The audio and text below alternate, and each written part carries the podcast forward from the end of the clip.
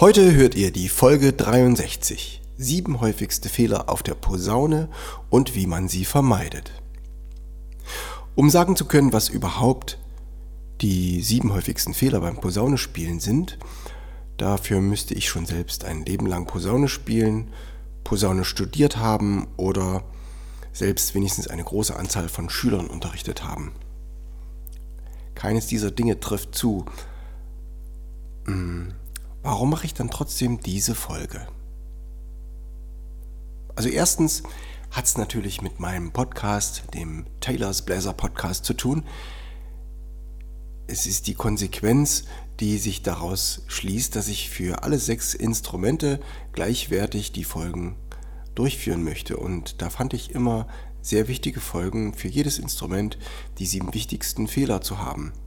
Das sind äh, Blockflöte, Querflöte, Klarinette, Saxophon, Trompete und Posaune. Und die Posaune soll eben da auch dazugehören und deswegen lasse ich mich darauf ein. Zweitens, ich kenne viele Trompeter, die an der Musikschule unterrichten und dann in die Verlegenheit kommen, Posaune als Zweit-, Dritt- oder Viertinstrument zu unterrichten.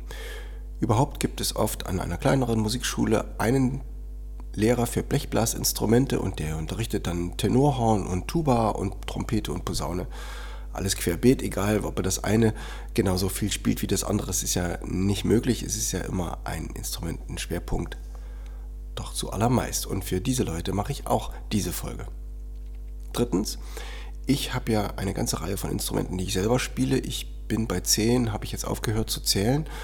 Und ich habe da ein gewisses Gespür entwickelt, um möglichst schnell rauszukriegen, was die Schwierigkeit eines Instruments ist. Und dieses Gespür, dieses Fehlerdetektiv-Dasein, das möchte ich euch zunutze machen und euch mitteilen, was ich da auf der Posaune gefunden habe. Und viertens, nicht zu vergessen an alle die, die schon mal mit dem Gedanken gespielt haben, vielleicht selbst Posaune zu spielen oder ein Instrument zu lernen, das ihnen zwar gefällt, aber sie sich noch nicht so richtig rantrauen.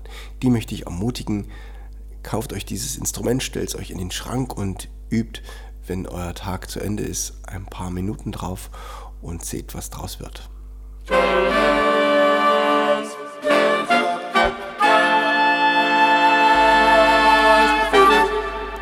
Taylors Bläser Podcast, der Wegweiser zum Lernen, Spielen und Unterrichten von Holz- und Blechblasinstrumenten.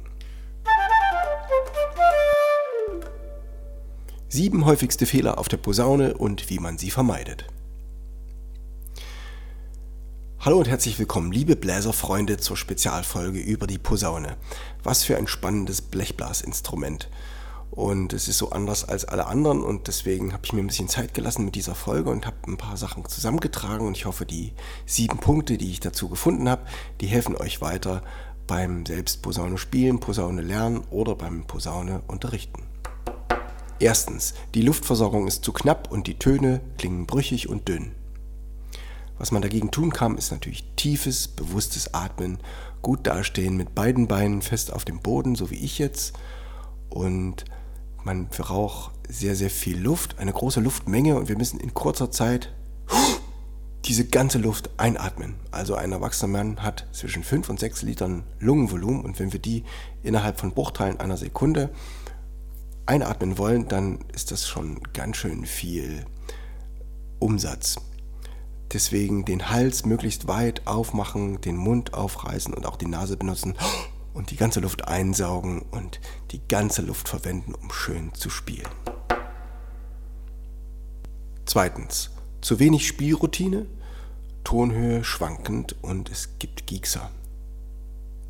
Dagegen hilft, Lieblingsstücke aussuchen perfektionieren und auswendig spielen.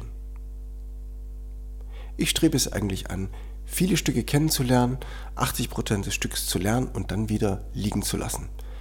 Denn wir kommen so viel schneller vorwärts und wir können eben diese 80% an ganz verschiedenen Stücken lernen und sind dadurch erstens motiviert und zweitens lernen wir viel über Musik allgemein. Aber natürlich müssen wir uns von Zeit zu Zeit an die Arbeit machen, um diese Formel einmal umzukehren und wir sagen, dieses Lied meinetwegen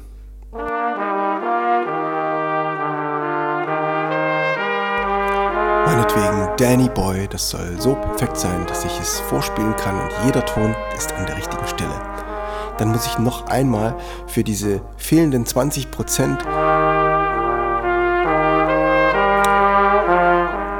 genauso viel Energie reinstecken wie vorher in den ganzen Rest.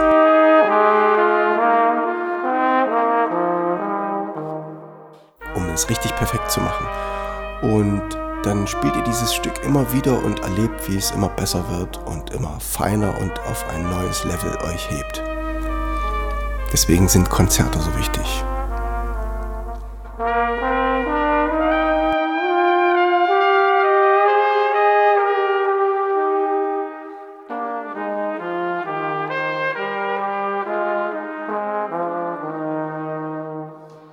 Dazu zwei Folgen als Empfehlung von meinem Podcast. Und zwar ein festes Einspiel könnte zum Beispiel die Nummer 55 sein. Einspielfolge 55, dort die PDF ausdrucken für Posaune und dieses oft spielen, bis es automatisch geht.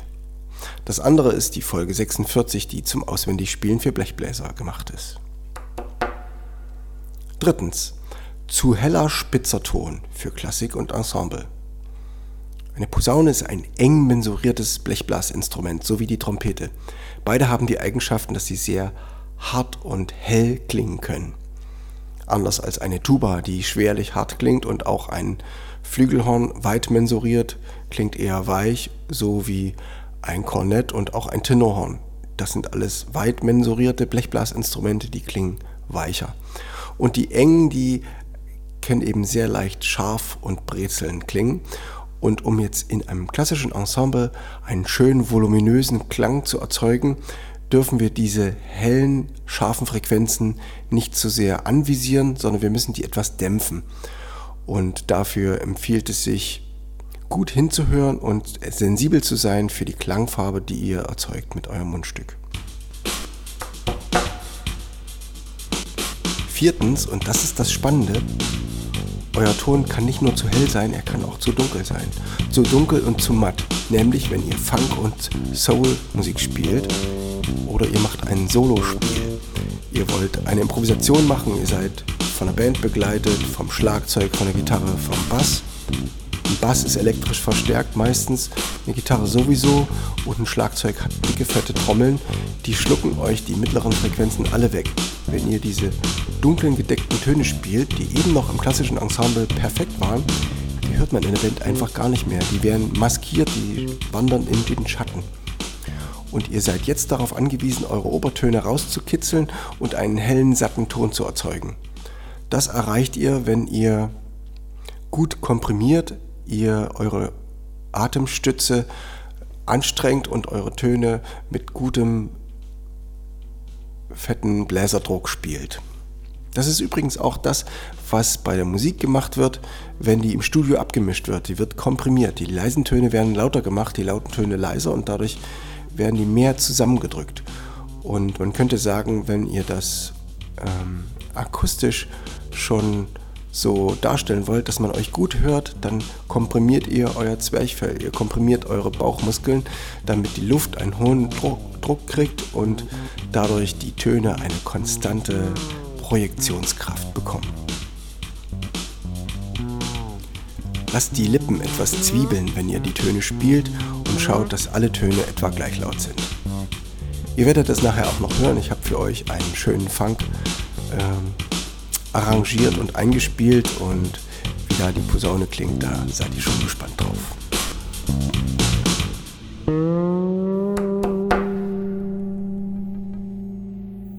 Fünftens ein fehlendes Klangvorbild.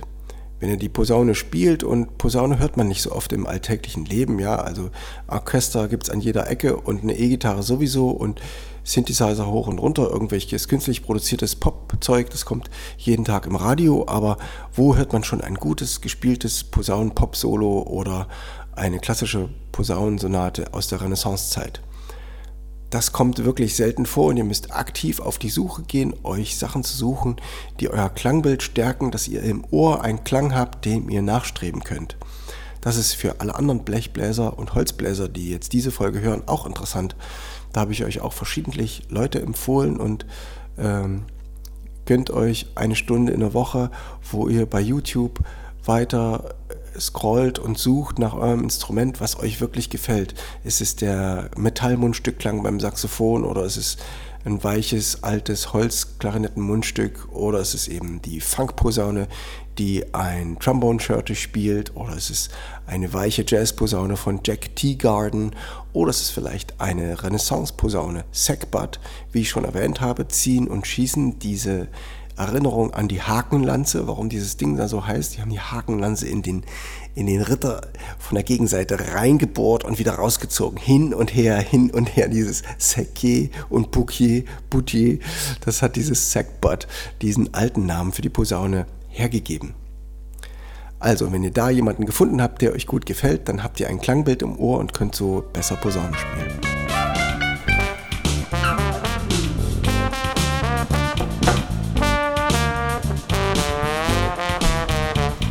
Sechstens. Ein häufiger Fehler ist, ihr benutzt nur Standardgriffe. Das führt dazu, dass die Lücken zwischen den Tönen größer sind. Ihr müsst eher Staccato spielen, könnt nicht so weiches Legato binden und außerdem habt ihr viele Reibungsverluste. Manchmal tut es vielleicht sogar weh im Ellenbogen, wenn ihr versucht, Passagen schnell zu spielen und ihr müsst weite Wege hin und her ziehen. Durch diese Alternativgriffe könnt ihr oftmals einen Weg abkürzen und ihr könnt auf einem Weg hin hin statt hin und her zu spielen. Hin hin her her geht viel leichter als hin her hin her hin her. Zick zack zick zack zick zack ist anstrengender. Hört dazu auch die Folge 41 auf Trampelpfaden unterwegs. Und siebtens und letztens ein Tipp von mir als Weiterentwicklung auf der Posaune euer Instrument nicht zu oft zu Hause lassen, weil es zu groß ist. Man geht spazieren, man besucht Freunde, man fährt auf einen Trompetengig und denkt sich, ach nein, die Posaune nehme ich mir nicht mit. Ich habe ja zwar vier Stunden nach dem Soundcheck noch Zeit, bevor das Konzert losgeht, aber die Posaune, die nimmt wirklich so viel Platz weg. Nee. Doch, mitnehmen. Es darf niemals ein Grund sein. Ja, ich habe eine kleine Sopranino-Blockflöte, die habe ich immer in meiner Jackentasche gehabt, viele Jahre und ich habe damit sogar im Schloss Sanssouci im Spiegelsaal spielen dürfen. Da kann ich mich heute noch dran erinnern.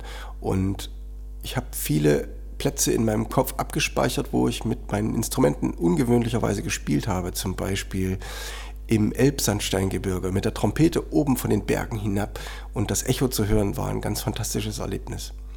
Und das würde ich mit größeren Instrumenten heutzutage ganz genauso machen. Oft sind die größeren Instrumente gar nicht schwerer als die kleinen und sind nicht so schwer, wie sie aussehen. Und plant es einfach mit ein. Nehmt eure Posaune mit und vielleicht könnt ihr ein kleines Stück spielen. Vielleicht ist jemand da, der auf der Gitarre ein paar Akkorde Fly Me to the Moon spielen kann und ihr spielt dazu eure Posaune und habt wieder eine Gelegenheit mehr, um euer Instrument zu spielen. Das war's für heute. Das waren die sieben Tipps für die Posaune. Und ich habe jetzt die Zwischenmusiken ein bisschen ausgespart, weil ich mich auf die Hauptmusik konzentriert habe heute. Es war mir auch wichtig, das euch gut zu präsentieren und zwar nicht ohne Grund, denn das sind die Stücke, mit denen ich selbst auf der Posaune angefangen habe. Die habe ich 2007 komponiert und das sind die Leons First Jazz Pieces. Und das erste Stück daraus ist die Nummer 1 Cherry Cake ist ein Funkrock. Bei diesem funky Stück wird die Posaune begleitet von Flöte, Trompete, Keyboard und Fretless Bass. Die Noten gibt es wie immer bei mir oder beim Verlag Arpeggio Brioso. Ich lege euch die Bestelladresse mit rein und äh, es gibt dieses Band dann auch als Playlong. Ihr braucht einfach nur die Noten zu fotografieren, da gibt es einen QR-Code drauf und dann geht sofort die Begleitmusik los. Freut euch auf nächste Woche, wenn es heißt, ich übe und übe und nüscht geht vorwärts. Folge 64. Ich danke euch fürs Zuhören, viel Spaß mit der folgenden Musik und ich freue mich auf ein Wiederhören. Ciao, das war's für heute, euer Steven Taylor.